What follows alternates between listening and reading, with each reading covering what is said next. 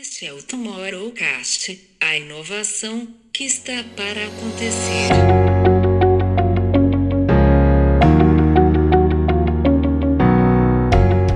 É, porque é importante lembrar que toda tecnologia ela é essencialmente social porque ela é criada por pessoas, ela é fruto de escolhas humanas. Então, e, e ao mesmo tempo, quando a tecnologia se apresenta para gente, seja no hardware, no software, no aplicativo, sei lá,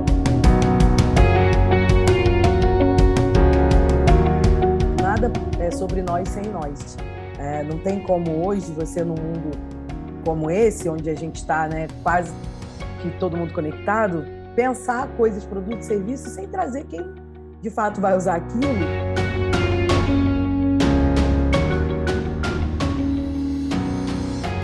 Olá, pessoal. Eu sou a Babi Bono, colaboradora do Instituto For Tomorrow, e essa série especial de inovação e impacto voltou. Tivemos aí um gap bem interessante, fazendo a cobertura do South by Southwest. E agora a gente está voltando, a gente já teve aqui na Paula Xongani, Thiago Trindade.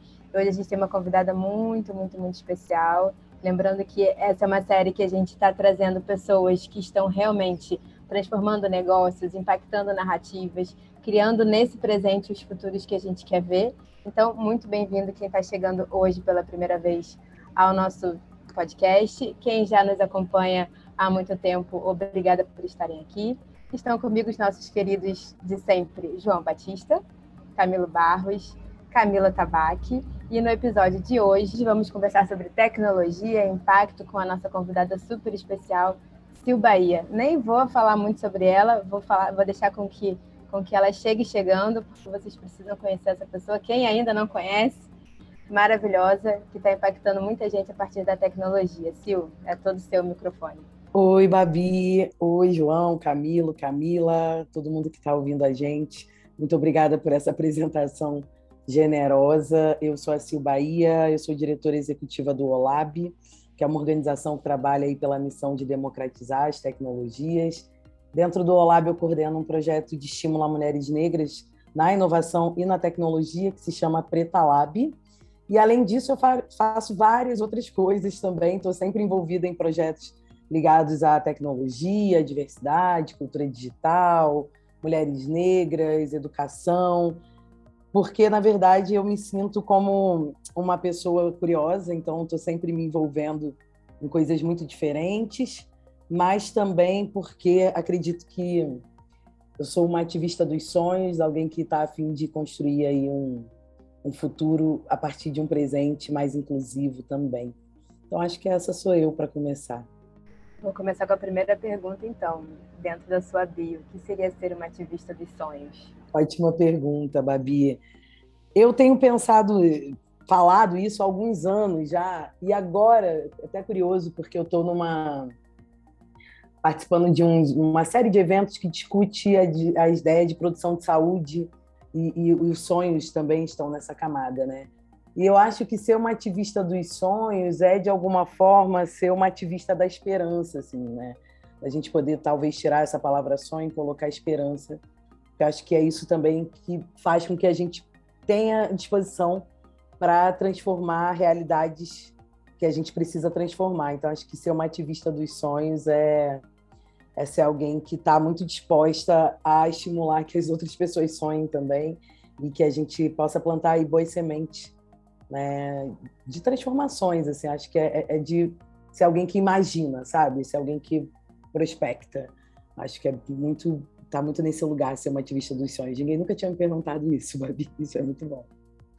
Eu fiquei muito curiosa e, e achei que dá, é, é uma coisa que a gente precisa realmente olhar, né? Como é que é Outro dia a gente teve um podcast aqui que a gente até conversou com uma pessoa que trabalhou na Disney e ele falava muito sobre trabalhar com, com sonhos, com esse mundo da, da imaginação. E a gente até fez uma provocação entre si ao longo do podcast sobre era o auge da pandemia, assim, né? E a gente estava assim, como que dá para sonhar hoje em dia? Que futuro dá para imaginar? O que está dando realmente para realizar? Né? a gente estava vibrando, está vibrando ainda numa escassez em, em diversos aspectos. E a gente ficou exatamente debatendo sobre isso. Então, te ouvir que tem um caminho para construir algo nesse sentido, é, para mim me toca num lugar, num lugar especial. Assim.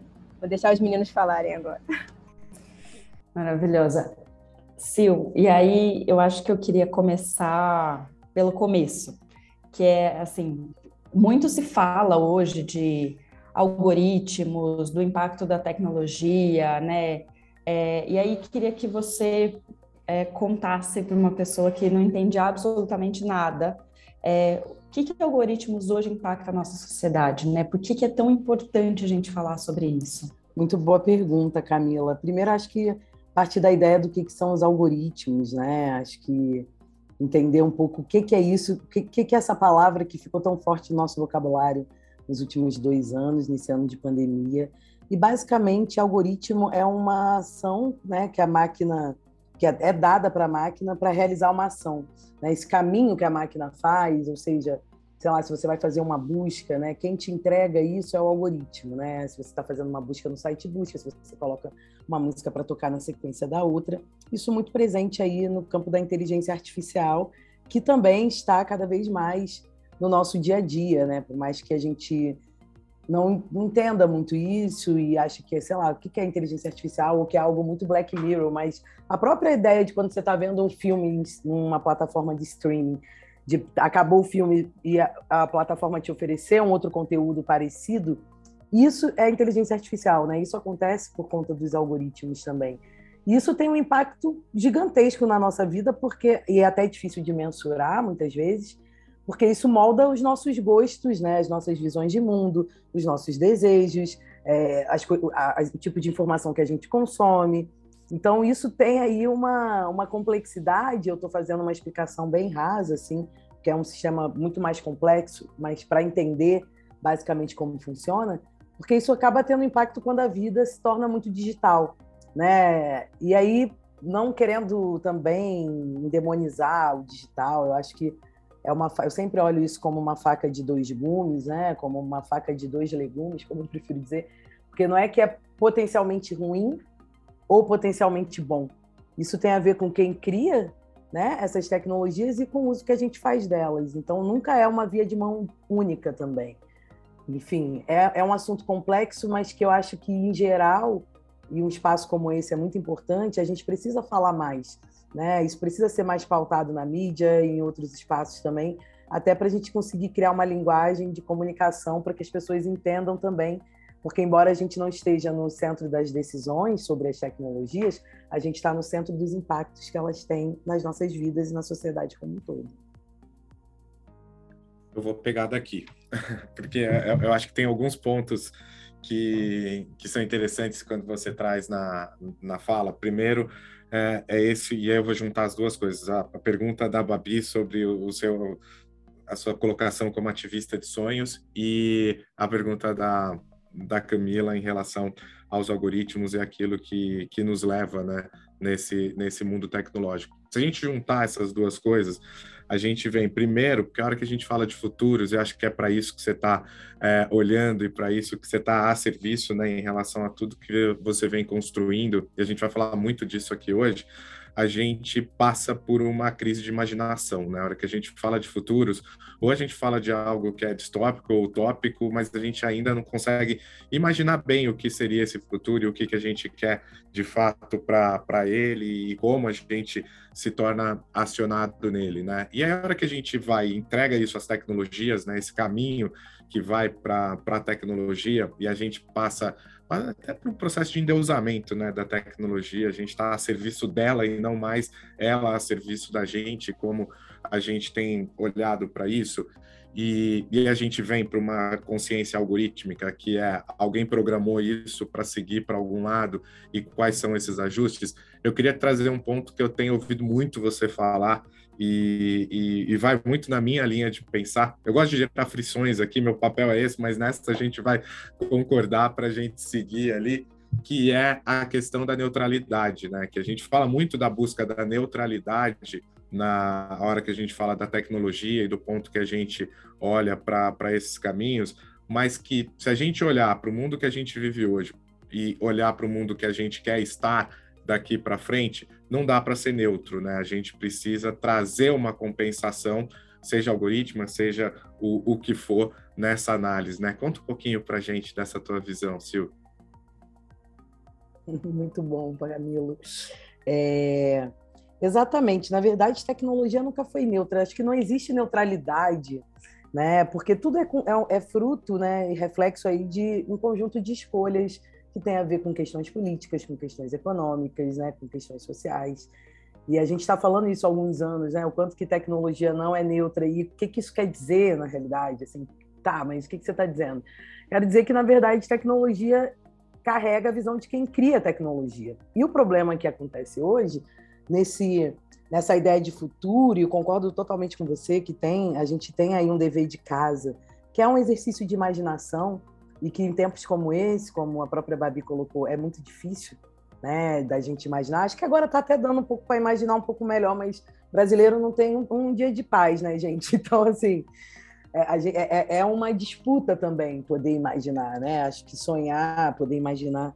E quando a gente olha para tudo isso, né, essas tecnologias num contexto de futuro, a única certeza que a gente tenha é a incerteza, né? Porque a gente não sabe muito o que vai acontecer. Mas eu acho que uma outra certeza é de que a, o consumo de tecnologia não vai diminuir. O que que isso acaba problematizando, né? É que hoje as tecnologias elas são criadas por um tipo muito padrão de pessoas, por um grupo muito pequeno e seleto de pessoas que parecem muito entre si. Né? E aí eu estou falando principalmente do Vale do Silício, né? do, do hemisfério norte, dos Estados Unidos em especial. E aí quando a gente olha para quem são essas pessoas, a gente vê também que tem um, um padrão ali social, né, de gênero, de raça, de condição social.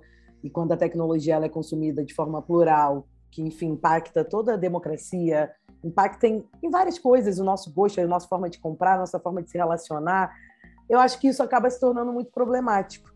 Né? E é por isso que a gente trabalha tanto para uma ideia de ter mais gente diversa produzindo, criticando, entendendo, olhando também para as tecnologias, porque senão a gente cai num erro que é disso estar discutido sempre só nos nichos dos especialistas, dos juristas, das, enfim.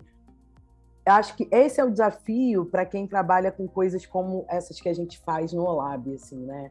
Que é de tentar aí numa metodologia bem neopentecostal, assim, de alguma forma levar essa discussão, levar essa palavra, né? Numa ideia de abrir um, um repertório para que a gente possa até criar perguntas sobre isso, né? Porque dizer, ok, a tecnologia não é neutra, ela carrega a visão de, de mundo de quem cria, mas o que, que a gente vai fazer com isso? Né? Qual o impacto disso? Como que a gente se relaciona? Eu acho que a gente vive um momento que até as perguntas sobre tudo isso nos falta muitas vezes. Né? Então, por isso, muito essa ideia de como que a gente democratiza essas conversas, esses assuntos. E aí eu acho que um caminho é criando linguagem né, para poder se comunicar com as pessoas e isso sair das bolhas também e a gente poder, enquanto sociedades, né, fazer uma reflexão, uma discussão, pautar, enfim, também estar tá no centro das decisões, que é, não é onde a gente está, né, em geral. Então, se a tecnologia uh, não é neutra por causa das pessoas que, que, que a criam, não é? Ou seja, os tecnocratas que estão por trás e que mandam e que fazem das tecnologias o que elas são hoje, será que a solução está em colocar melhores pessoas atrás da tecnologia? Eu acho que passa por aí também, né? Porque é importante lembrar que toda tecnologia ela é essencialmente social porque ela é criada por pessoas, ela é fruto de escolhas humanas. Então, e, e, ao mesmo tempo, quando a tecnologia se apresenta para a gente, seja num hardware, num software, num aplicativo, sei lá, a gente nunca questiona isso. Ah, por que, que esse computador é assim, não, não é triangular? Né? A gente não se questiona porque eu acho que da mesma a, a, a forma que a tecnologia é feita e ela é, é consumida, né, ou ela chega na gente, não faz muito com que a gente se questione em relação a isso. E eu acho que esse caminho é um caminho interessante de pensar que se as tecnologias são produzidas por pessoas, seria importante. O mundo é muito diverso. Se a gente pegar só o Brasil, o Brasil tem mil países dentro de um só, né? Como é que seria se outras pessoas também pudessem produzir essa tecnologia? Será que a gente conseguiria transformar mais e melhor a sociedade? Porque se tecnologia tem um potencial aí de resolução de problemas também, talvez a gente não teria mais nenhum problema, não tivesse nenhum problema hoje, porque a gente tem muita tecnologia. Só que isso não é a realidade. A gente continua tendo problemas estruturais sociais seculares, né? E o que acontece é que muitas vezes a tecnologia também pode ajudar a potencializar esses hiatos, né? Essas essas desigualdades que já estão presentes na sociedade antes mesmo da gente se digitalizar desse jeito. É, quer, dizer, a discussão é bastante interessante, até que parece que é, é um pouco sem fim, porque, por exemplo, agora estamos eh, na moda de falar do metaverso, que é, eh, e nos vários metaversos que existem, eh, e que parece que é um novo Eldorado, não é? Que nós entramos ali e tudo é maravilhoso, mas esquecem-se, lá está, estamos uma vez mais a abrir um fosso gigante, porque há todo um mundo que não tem acesso a uma tecnologia básica para sequer poder participar nessa nova, dessa nova construção. Portanto, eu acho que uh, alguém dizia que para haver mudança é preciso todos participarem, uh, não é só alguns. e, portanto, quer dizer, um, até que ponto é que é possível a, questão é de democratizarmos realmente a tecnologia, ela chegar a todos um, de uma forma que seja possível um, qualquer um ser agente de, dessa mudança e tenha as ferramentas iguais aos outros para, para ser essa gente. É, esse é o sonho, né? Isso está na camada do sonho, João, porque o que acontece hoje é que a tecnologia é um, é um, é um, é um conhecimento, é um, é, é um lugar né, muito poderoso. A gente está falando aqui de, de, um, de um mercado que é o que mais cresce no mundo inteiro, onde faltam né, pessoas para trabalhar. A gente está falando de grandes corporações que têm aí é, detém valores muito maiores que PIBs de muitos países, né? E, e, o quanto que isso molda o nosso comportamento coletivo, né? Quero dizer, não é uma coisa individual apenas. Essa democratização, isso chegar para todo mundo é fundamental. Assim como um dia eu ouvi o Gilberto Gil falando, assim como a luz, a energia elétrica também, né? Foi fundamental há séculos atrás para poder, enfim, pensar um pouco de democratização. Só que na realidade isso ainda ainda não é uma realidade do Brasil, né? Tipo, por exemplo, a gente não tem aqui internet para todo mundo da população, né? Então tem números aí que dão conta de mostrar o quanto que essa disparidade que acontece no offline, né? Ela também está é, é tá presente no, no, online. Esse ponto que você trouxe da, da desigualdade, Sil, é, em relação a o que ela é no mundo, no mundo real, físico aqui nosso, e quando a gente traz esse layer de tecnologia, o quanto você vê dessa evolução, aonde a tecnologia tem sido um instrumento para diminuir esse gap, né, essa distância da realidade ali do que tem, ou o quanto ele está aumentando, né? Porque como você disse, hoje para a gente falar, e a gente não está falando exatamente de quem aciona a tecnologia ou de quem age na tecnologia, e se a gente está falando basicamente quem consome tecnologia de alguma forma, é, o acesso, né? Como é que isso chega? E olha que a gente para e olha para um país como o nosso, como o Brasil, é, onde estamos aqui, né? Tirando o João que está lá, tá lá em Lisboa, que não é também tão diferente assim, a gente tem uma dificuldade de acesso que é chegar na beirada, né? Como é que a gente chega com tecnologia aonde as coisas estão de fato é, emergindo ali? Então, a gente está sempre focado no, no centro por uma questão de acesso. Na tua visão, é, sei que o teu trabalho está muito focado em trazer agentes para a tecnologia e a partir destes agentes ter um processo de transformação. Mas o quanto o, o hardware, né, a estrutura de tecnologia que a gente tem hoje proporciona essa sua ação para poder chegar nessas pessoas? Isso é um obstáculo, né, Camilo, e grande, assim, pensando aí pandemia, por exemplo, que a gente tinha toda essa essa essa ideia de que agora estamos todos conectados, o trabalho está tudo na, na nuvem, está tudo digitalizado, e é verdade para muita gente, né? Mas assim, em dados Brasil ali de período de pandemia 2020 e 2021, 47 milhões de brasileiros não têm acesso à internet. 85% da classe D e E é só acesso à internet por Wi-Fi. É, isso é muito problemático porque por, pensa a escola, né, galera que foi para o ensino online. Isso foi quem pôde fazer ensino online durante esses dois anos. A gente tem um número enorme de evasão escolar hoje de jovens e que outro número que nos assusta muito que é não vão voltar para a escola. É, e aí isso tem todo o impacto quando você pensa a longo prazo, que daqui a 10, 15 anos esses jovens estariam entrando no mercado de trabalho. Isso, pensando em termos de país, isso prejudica muito o Brasil em muitas questões, né? sociais, não só sociais de aumento de pobreza, mas de também de falta de, de pessoas, de pessoas é, é, habilitadas, né, ou que estejam disputando, construindo, imaginando um futuro e uma sociedade é, de fato mais inclusiva, ou que estejam pensando em resoluções para problemas reais. Né? Hoje a gente vive uma disparidade muito grande em relação ao acesso à internet e a gente sabe que a internet ela deveria né, ser vista como um direito humano também, né? Como, porque é um fator é, importante para pensar a cidadania quando você precisa disso para acessar direitos, para fazer se matricular no Enem, enfim, na época do auxílio emergencial, para poder dar entrada no auxílio. Então, tem essa questão que aí também se divide em camadas, que é a questão do acesso à internet, mas o próprio hardware que você falou, como é que esse acesso se dá muitas vezes, né? Muitas vezes, na maioria delas, por celular. E a gente sabe que tem limitações no aparelho de smartphone. A gente tem aí hoje um, um, um, problema que eu acho que vai demorar um pouco para a gente resolver e que eu também acho que essa solução não é só, ah, vamos botar computador e internet. Acho que não é só isso. Né? As soluções elas também não são uma bala de prata que resolve um problema todo.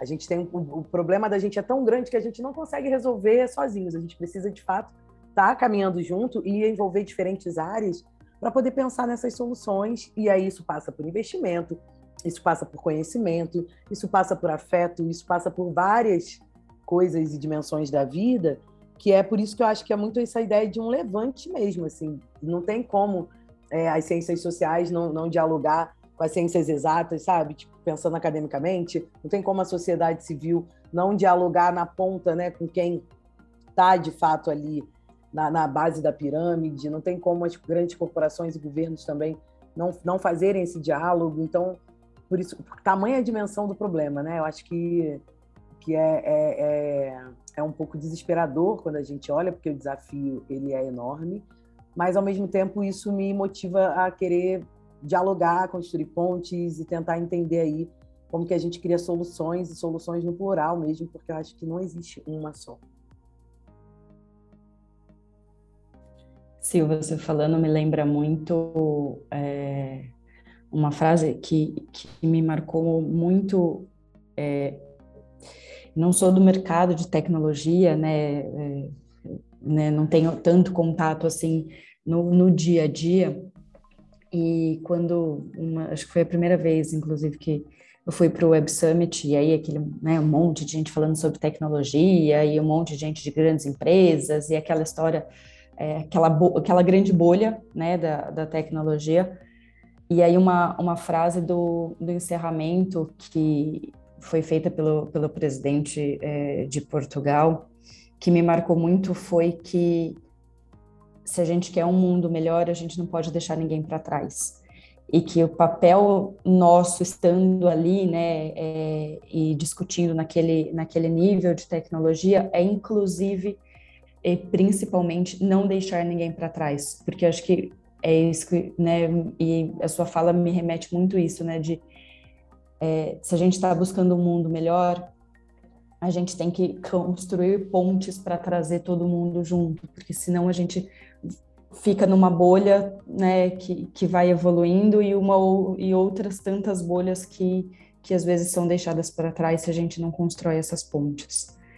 É, e aí falando um pouco disso, eu lembro de uma é, de uma outra, uma outra conversa, falando um pouco sobre a diferença é, de quando as mulheres programam, de quando os homens programam, né? Um pouco de o quanto que mulher é, trabalha para construir uma sociedade ou uma tecnologia ou uma solução ali que ela é melhor para toda uma comunidade, que ela é melhor para né, todo um ecossistema.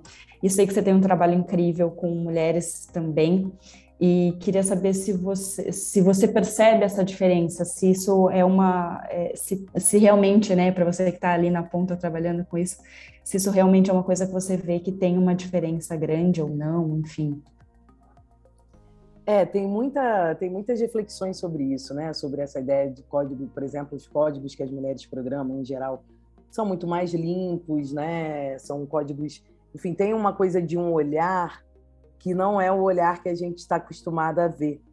Né? E aí, muito por esse papo que a gente falou no início, de quem produz, geralmente homens, cis, brancos, do hemisfério, do hemisfério norte e tal.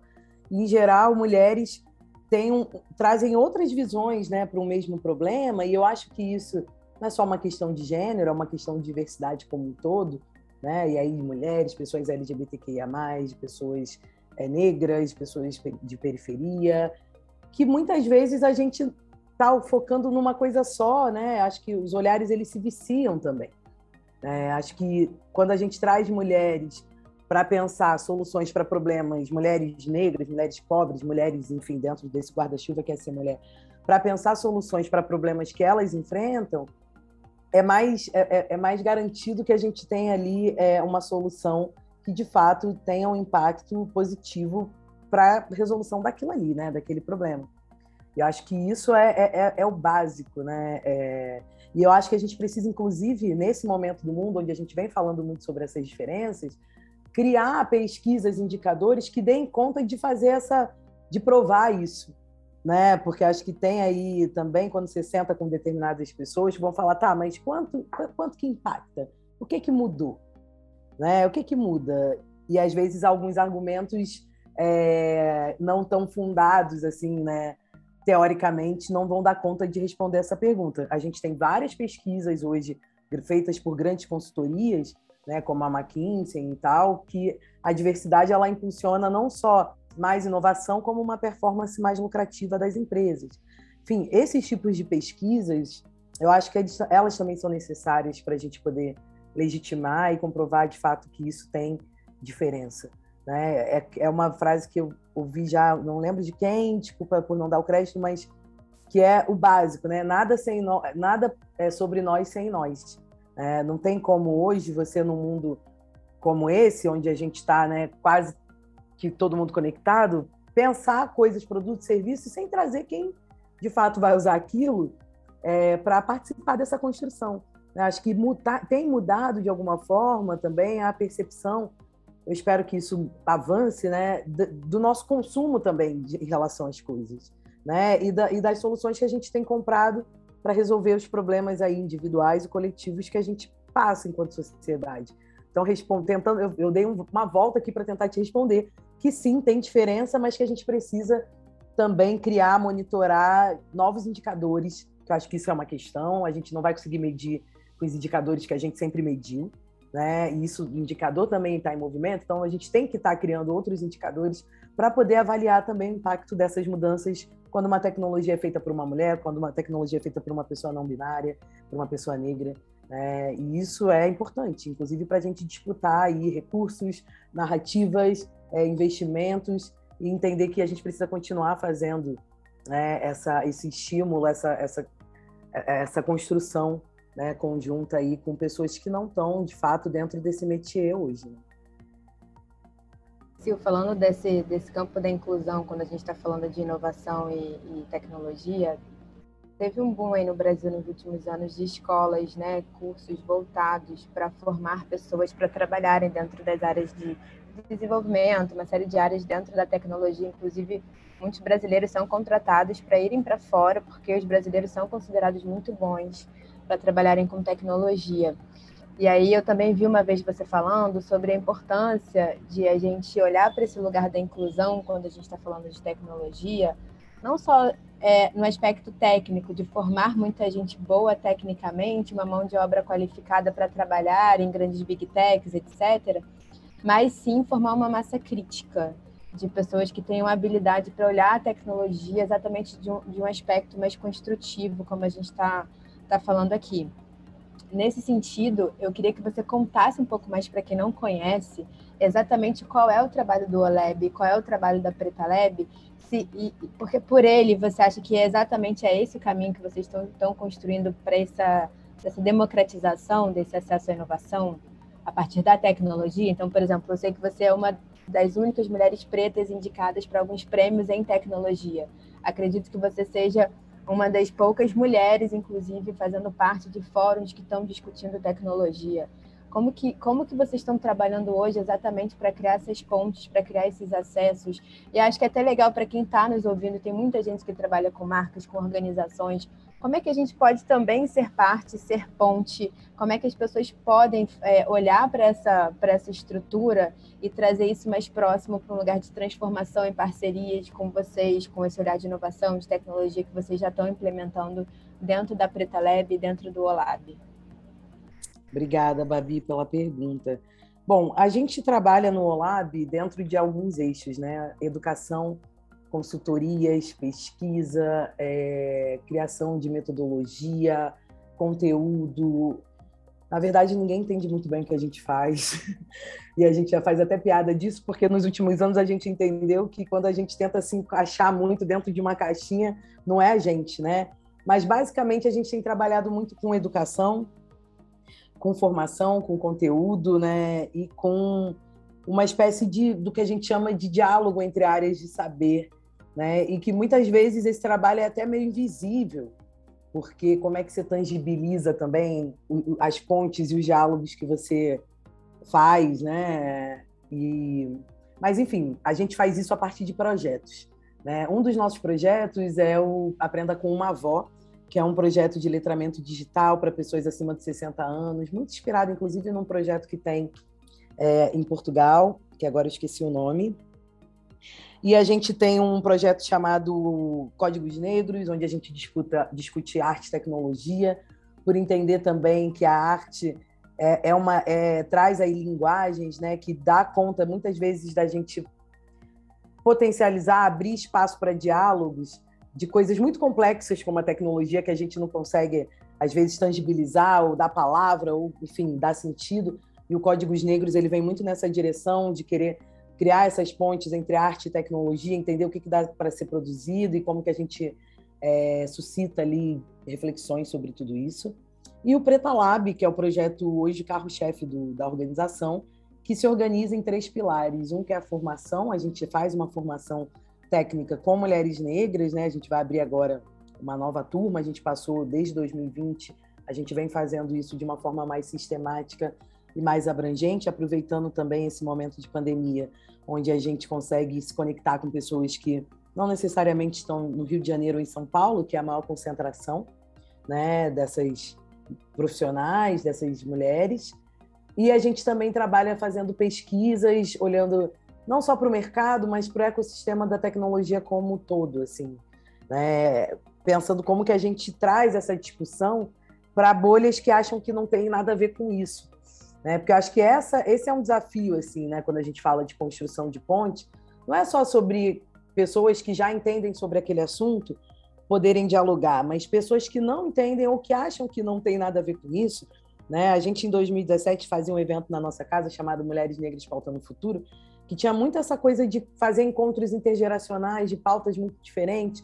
Naquele ano, né, o primeiro que a gente fez, eu acho que foi em 2017 ou 2018, é, a gente estava discutindo muito direitos humanos e tecnologia e parecia que isso era coisa. Acho que hoje falar isso é, é, é, até mais tangível, assim, né? Mas naquele ano ainda era uma coisa assim, nossa, mas direitos humanos, tecnologia, o que, que isso tem a ver?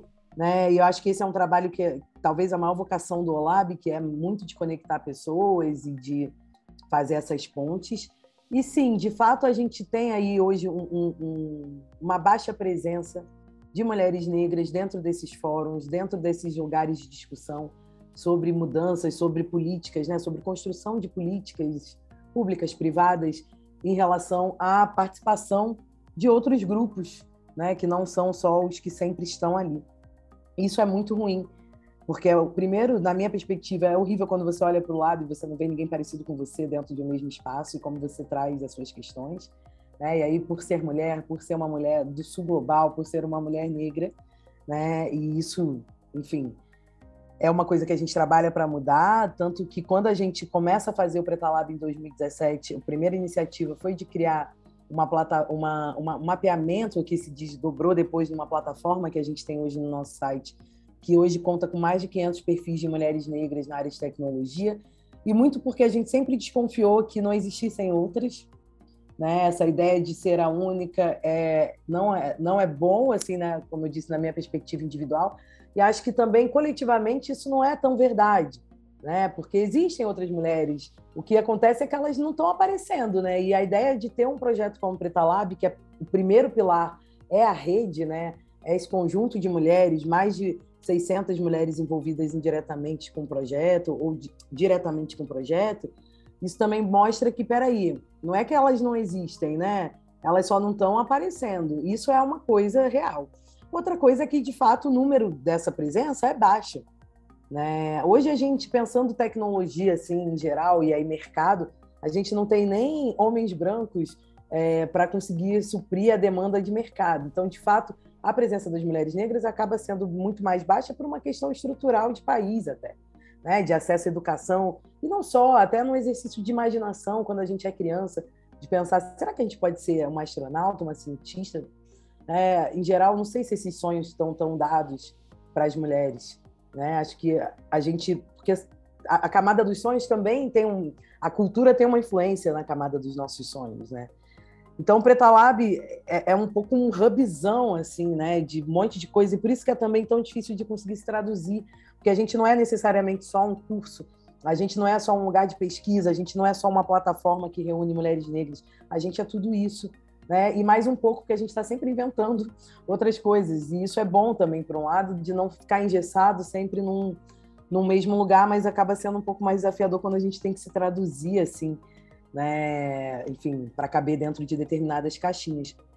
Mas a gente está nas redes sociais, hoje no LinkedIn, na, no Instagram, é, tem os nossos sites, e acho que qualquer pessoa que tem interesse em colaborar com a causa, e aí eu acho que é importante também entender, quando eu falo que a coisa é coletiva, é que esses problemas sociais que a gente vive, como machismo, racismo, desigualdades, enfim, todos esses que a gente sabe que é uma sacola enorme, é importante quando a gente entende esses problemas que não são só desses grupos né, racializados ou desses grupos, enfim, de mulheres. Isso é um problema de toda a sociedade. Né? A gente não é aliado na causa, a, gente, a causa é nossa também. Né? Acho que é, é isso que também é uma chave importante de virar na cabeça das pessoas, assim, quando a gente fala, porque não é, ah, estamos dando voz, não, isso também é, é. As pessoas já tinham voz, né? É importante que as pessoas possam falar entender também que mesmo eu sendo um homem branco, enfim, cis, rico, né, isso, esse é um problema que me afeta também. Né? Então, sou parte, assim como sou parte do problema, sou parte da solução. Acho que é, é uma ideia de que todo mundo tem que meter a mão na massa para resolver isso, entendeu? Isso, racismo não é um problema dos negros, né? o machismo não é um problema das mulheres. Né? São problemas sociais que a gente precisa estar junto para discutir fui falando, falando e nem sei se eu fui te respondendo, Babi. O importante é ter o acionável, eu acho que tá, tá claro ali a, e o papel e importância que tem tanto o Lab quanto o Preta Lab dentro dessa, dentro dessa nossa construção de futuros. Você passou super rápido ali por um ponto que para a gente é bastante é, caro também no dia a dia, e, e, você tem um olhar bastante interessante também, que eu já ouvi você trazer ele é, outras vezes, que é a questão a hora que a gente traz o idadismo, né? A hora que a gente traz esse olhar dessa geração que ela não é digital e, e tem que viver no mundo digital e que também sofre uma exclusão e muito mais agora nesse, nesse momento. Né? Acredito até que o projeto que você comentou de, de Portugal é o Avó Veio Trabalhar, que é um projeto que ele tem muita conexão com ele tem muita conexão com o Instituto, né? A gente tem diversos projetos que a gente atua junto com a avó veio trabalhar e acho que a gente, mas infelizmente eles são raros, né? É, é, é, esse projeto que, que você comentou, que o Aprenda com uma Avó, que vocês tocam aqui, o avó veio trabalhar lá do outro lado do oceano e eles são poucos ainda, né? E, e eu acho que a gente tem muito esse olhar, né? Na hora que a gente olha, obviamente a gente tem que olhar para para inclusão, para diversidade e tudo, a gente esquece desse desse público. Eu acho que tem um, um ano e meio ou até mais, a gente trouxe um talk muito focado em idadismo, muito para discutir isso, né? Se a gente fala de uma vida que vai ser cada vez mais longeva e cada vez mais a gente está buscando soluções de tecnologia e saúde para viver mais tempo, por que, que a gente se exclui da sociedade é, o quanto antes, né, para isso de, de alguma forma? Então, acho que é mais do que uma pergunta, até porque você passou por isso, era só ressaltar esse tema que eu acho bastante é, importante para a gente olhar, e principalmente quando a gente fala de tecnologia, a gente acaba esquecendo essa, essa turma que tanto nos ensinou e que agora a gente tem o papel aí de não só ensinar, mas de agregar também para esse, esse mundo né, que a gente está desenhando e a gente precisa muito deles, né? Sim, posso fazer só um comentário? É, eu passei bem rápido pelo Aprenda, e algumas pessoas questionam a gente assim, ah, mas vocês não são idosos, por que, que vocês estão preocupadas com isso, né? É... E é porque a gente acredita, é, primeiro que essas pessoas não são digitais, é isso que Camilo colocou super bem, estão sendo impactadas. O Brasil tem um dado que diz que, eu não lembro agora quantos por cento, mas é, é um número grande, que a, as fake news né, são muito compartilhadas, principalmente por pessoas acima de 60 anos. Isso é um problema, né? Assim, vivemos um mundo. Eu, eu me sinto muito geração ponte, porque também tenho 36 anos e vivi o analógico, mas vivi o digital também. É, e para quem viveu muito mais o analógico, existe de fato uma dificuldade, né, de lidar com tudo isso, de checar uma notícia. A gente está falando de coisas muito básicas, né, e que estão totalmente atreladas à cidadania. Quando as pessoas perguntam para a gente por que, a gente faz projetos para pessoas é, idosas, que não é de fato o nosso lugar de fala e etc., a gente sempre tem um pensamento que, na verdade, a gente está querendo estimular uma mudança de cultura. Né? E a gente sabe que mudança de cultura leva tempo. Seremos nós os idosos amanhã. Né? E, na minha percepção de visão de mundo, passado, presente e futuro, eles coexistem no mesmo tempo. É, eles estão aqui, está tudo junto. O futuro para mim pode ser uma coisa, o futuro para a Babi pode ser outra, mas está tudo aqui nesse tempo presente. Então, como é que a gente fortalece aí quem nos ensinou tanto e também não esquece bagagens que a gente acumulou até aqui, né? Porque eu acho que tem uma coisa quando entra digital, moderno, na, na, na, a gente vai deixando os outros conhecimentos, tudo que a gente acumulou, como coisas mais obsoletas, assim, né? E o slogan do, do Aprenda com uma Avó é até esse, né? Nunca é tarde para aprender. E acho que a, e esse projeto também se conecta com uma outra visão que a gente tem aqui no Lab, que Talvez a característica mais importante ou a habilidade mais importante que a gente precise conservar num mundo onde tudo é tão incerto, né, é a nossa capacidade de aprender a aprender. Né? Então, isso é, é, norteia, né, suleia muito do nosso, do nosso olhar ali e nessa perspectiva de entender que mudança de cultura leva tempo, que as coisas não vão acontecer de uma da noite para o dia, e quanto que a gente tem para aprender com essas pessoas que já passaram de 60 e o quanto que a gente também pode ensinar. Então, estimular também essa possibilidade de troca, né, de diálogo, porque é uma população, a população do Brasil tem envelhecido, né, embora Covid e tudo mais, mas a gente tem ficado mais velho, né, e tem muito pouco produto, serviço, é, enfim, entretenimento pensado para a galera que passou dos 60 anos, né, e que, enfim, está ativa ainda, que não é uma uma pessoa que não está é, em condições ali de, de fazer um monte de coisa, né? Então é para isso, é com esse olhar que a gente cria esse projeto, que é um projeto que começou offline e depois acabou virando digital um pouco antes da pandemia. Em 2020 o projeto bombou assim durante a pandemia. Agora a gente tem uma missão de expandir, né? A gente está chegando em São Paulo esse ano com esse projeto, muito no diálogo ali com as avós e avós do Capão Redondo. A gente está querendo, enfim, expandir um pouco que é bem esse lugar do OLAB, né? E é o OLAB de lab mesmo, de pensar laboratório e de experimentar soluções a partir de metodologias, de tudo isso que a gente faz, é, para criar aí possibilidades e caminhos. Né? Então é tudo muito laboratorial, muito experimental, mas com uma ideia também, com uma potência de escalar isso aí é, e de impactar mais pessoas.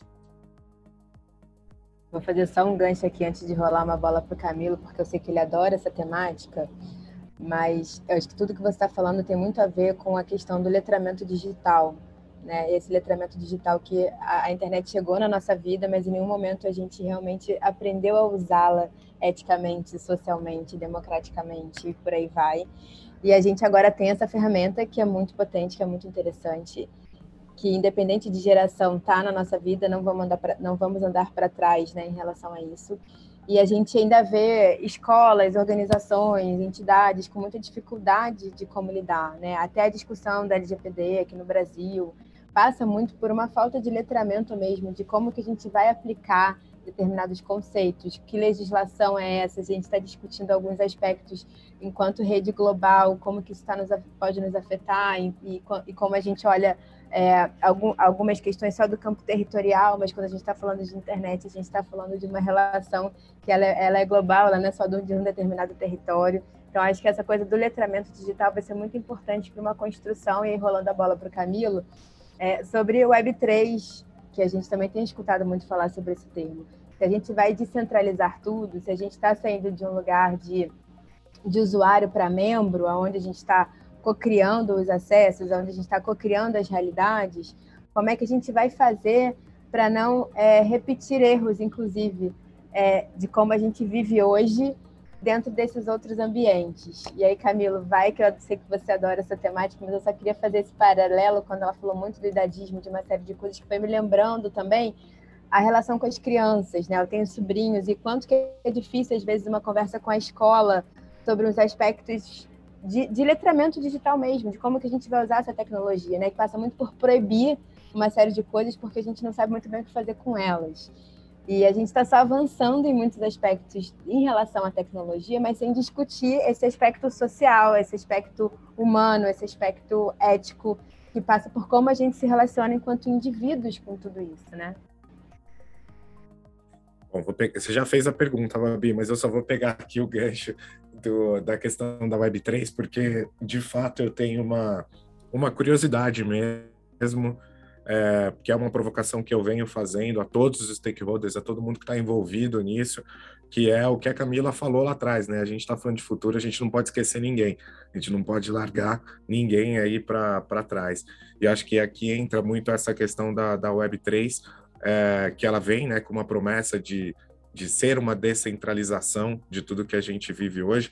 Eu ainda estou na preocupação de que isso vai ser muito mais uma recentralização do que uma descentralização, mas assim como a Sil aqui se colocou como ativista dos sonhos, eu também me coloco e eu, eu prefiro acreditar que a gente vai ter sim uma descentralização e, e, e trazer aqui é, novos é, players para essa história e mudar alguns jogos aí que não estão muito atrativos. Mas quando a gente pega o conceito de, de Web3, que a gente traz essa questão da descentralização, a gente traz o poder para diversas mãos, né? E aí a hora que a gente fala das tecnologias, né, de blockchain, de DeFi, de, de Soul, e a gente começa a olhar, né, hoje os, os, termos ali das DAOs, né, que são as ONGs do, do, do, passado, mas dentro de uma estrutura digital, e qual é esse papel que, que se coloca, mas com muito mais poder, porque aí vem assim a tecnologia como um acelerador disso e, e colocando isso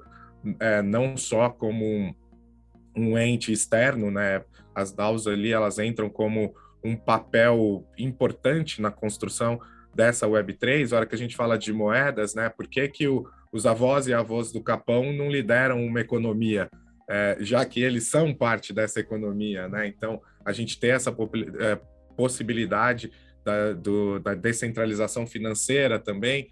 Então, e aí recorrendo ao Mark Zuckerberg durante o SXSW, que ele falou que o, o futuro normalmente chega antes do que a gente espera, eu acho que a gente está chegando muito rápido com essa Web3 ali, e, e acho que ainda tem muito para a gente aprender, muito para a gente zelar, de cuidado, mas queria, com a tua causa, com aquilo que você tem, tem lutado no dia a dia, como é que você tem visto esse movimento da Web3 e o quanto você traz ele para esse teu sonho como positivo ou com preocupação?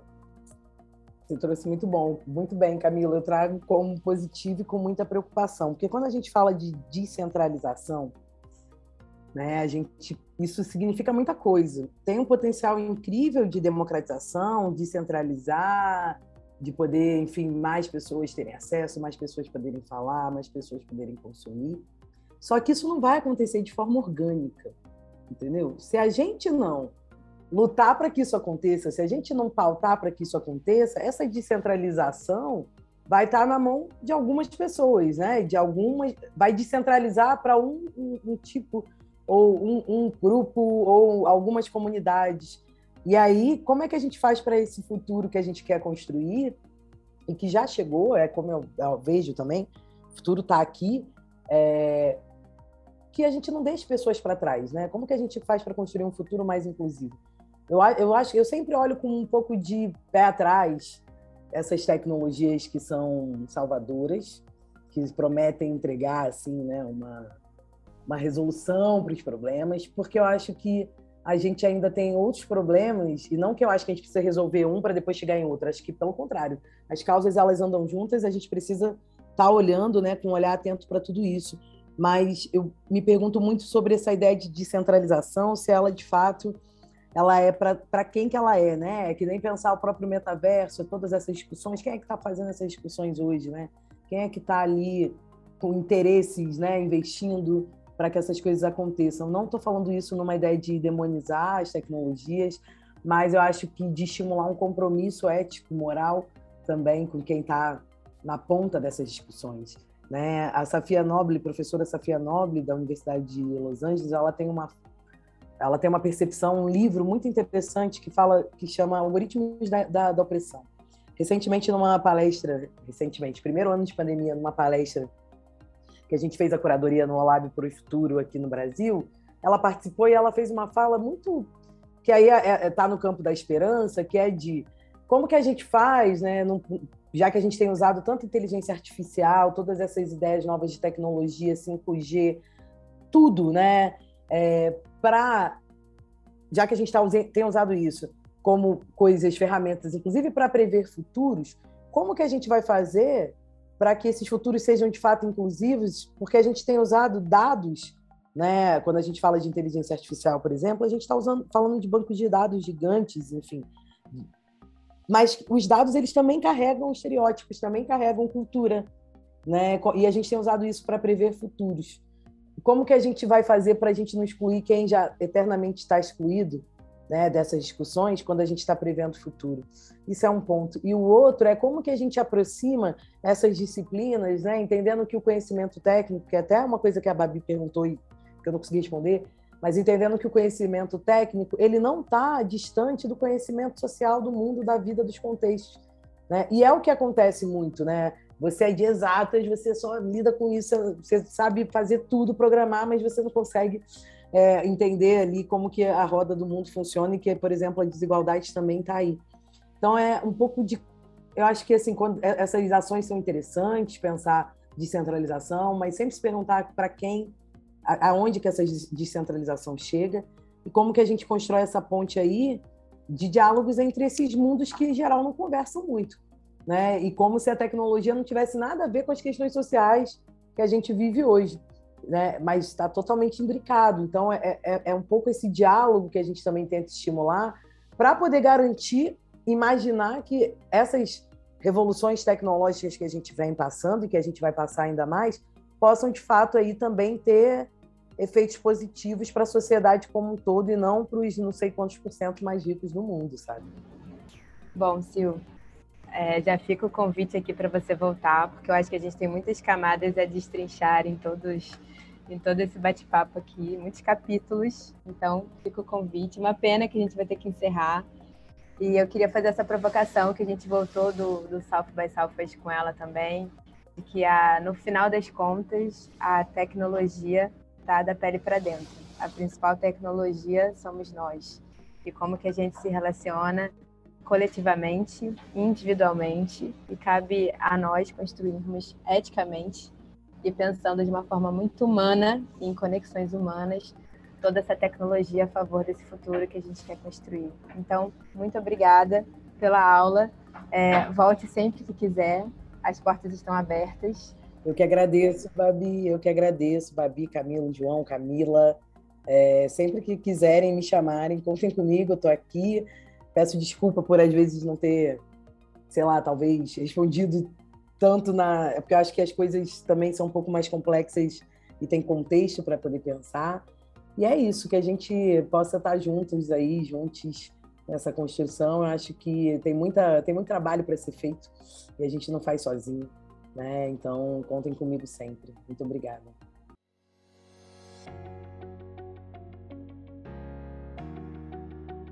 Bom, é isso, gente. Acessem o Preta conheçam o Lab, conheçam o trabalho da CIO e a gente se vê no próximo episódio do Instituto Baltimore, Baltimore